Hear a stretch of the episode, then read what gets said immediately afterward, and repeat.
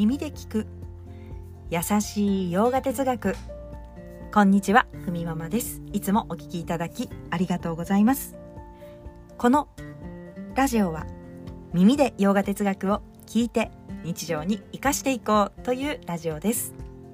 ラジオの内容をインスタグラムに掲載しています。ハッシュタグカタカナでふみママラジオと検索ください。すぐに出てきますので、まあ、ヨガ哲学のメモとしてまたはラジオのねこうあこういうお話前言ってたんだなっていうちょっとさーっと見るのには向いてるかと思いますのでよろしければご覧ください。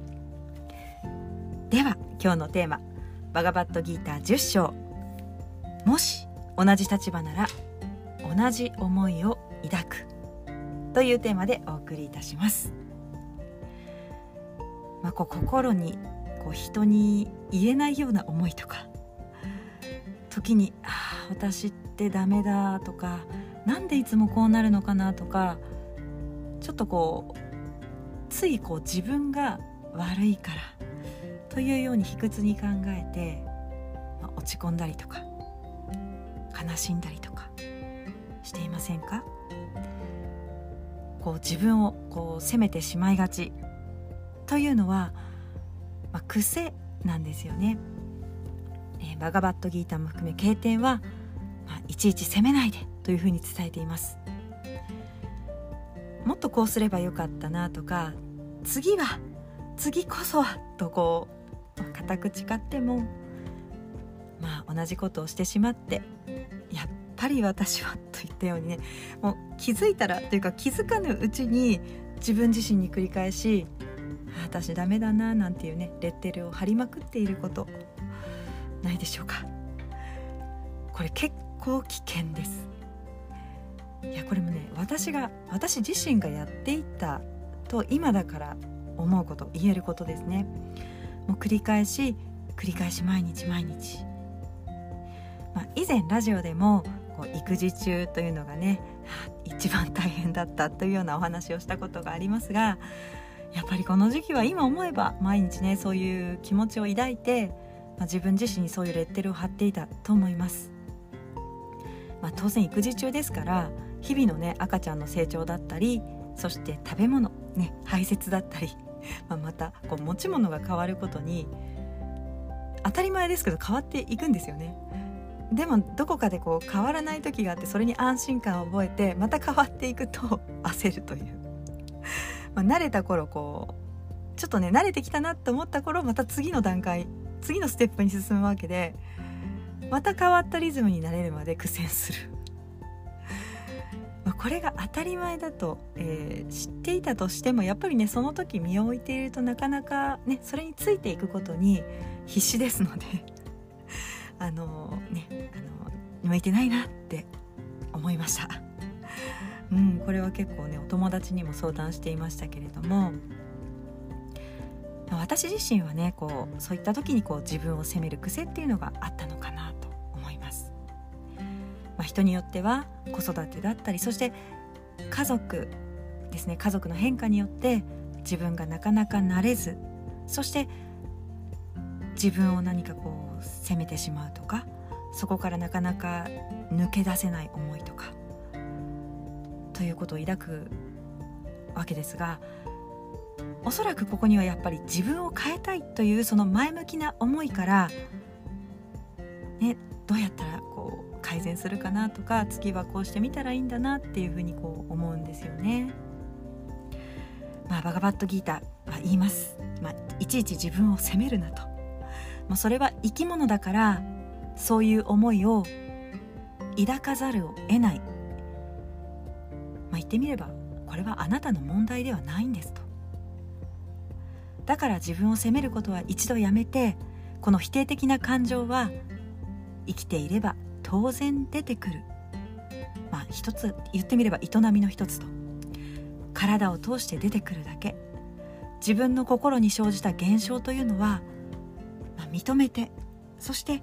受け流していく、まあ、実際心理学の視点で見れば落ち込んだ時やっぱり否定的な感情というのは人間持ちやすくなってくるわけですから認めて受け流していく。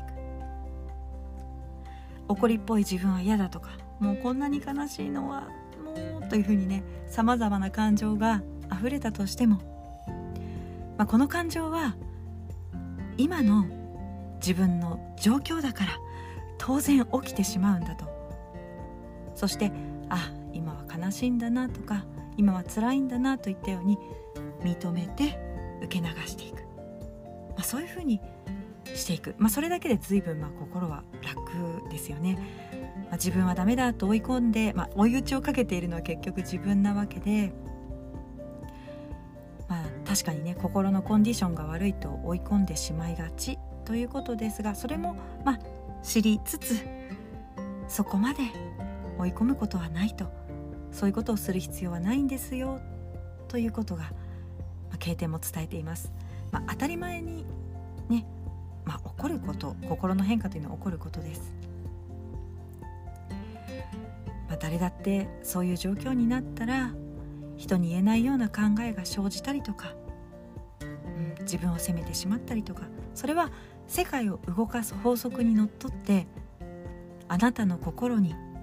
まあ、一瞬現れたものだから淡々と心のありのままを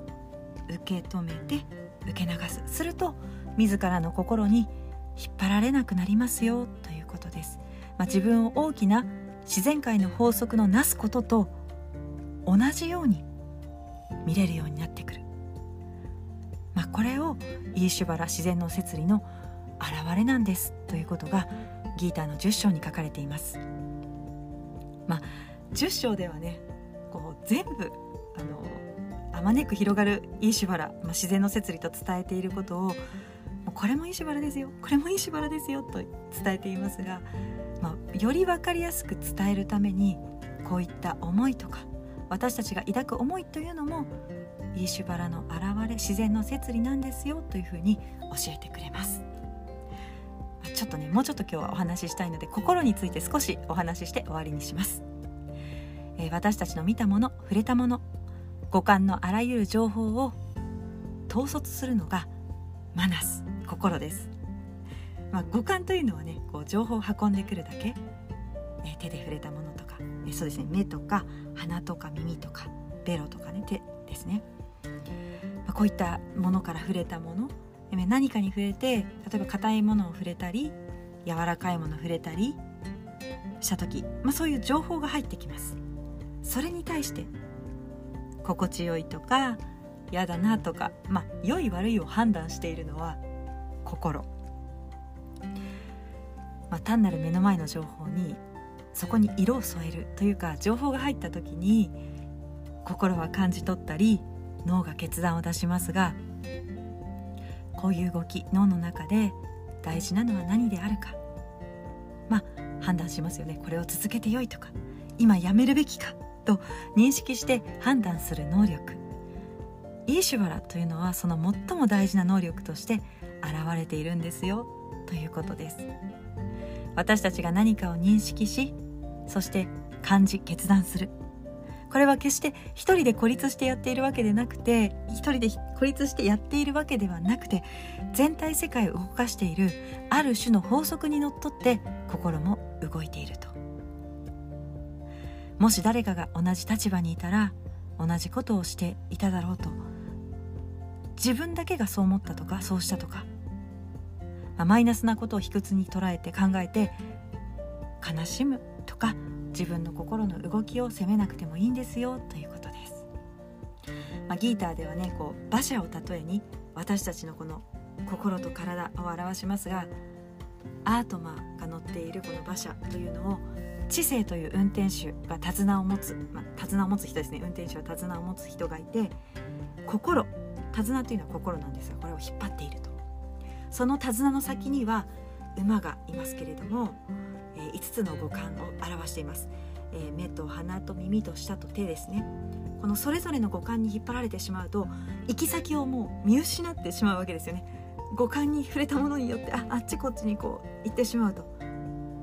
でも心というその手綱しっかり引っ張って五感をしっかり手綱を締めてまとめてしていれば五感が運んでくるこの情報を知性でコントロールして運転手ですね馬車が行きたいところに行けるようにということをこの馬車の話で、えー、表していますけれどもそして目的地に着いた時この馬車に宿りそしてこの道具が動くためになくてはならない存在。その存在としてアートマーがいたんだということに気づくというのがバガバットギーターのヨガの旅ということです。ちょっと長くなりましたけれども今日はこの辺で失礼いたします。今日一日も皆様にとって素敵な一日になりますように。耳で聞く優しい洋画哲学ふみママラジオ。ご清聴ありがとうございました。ナマステ。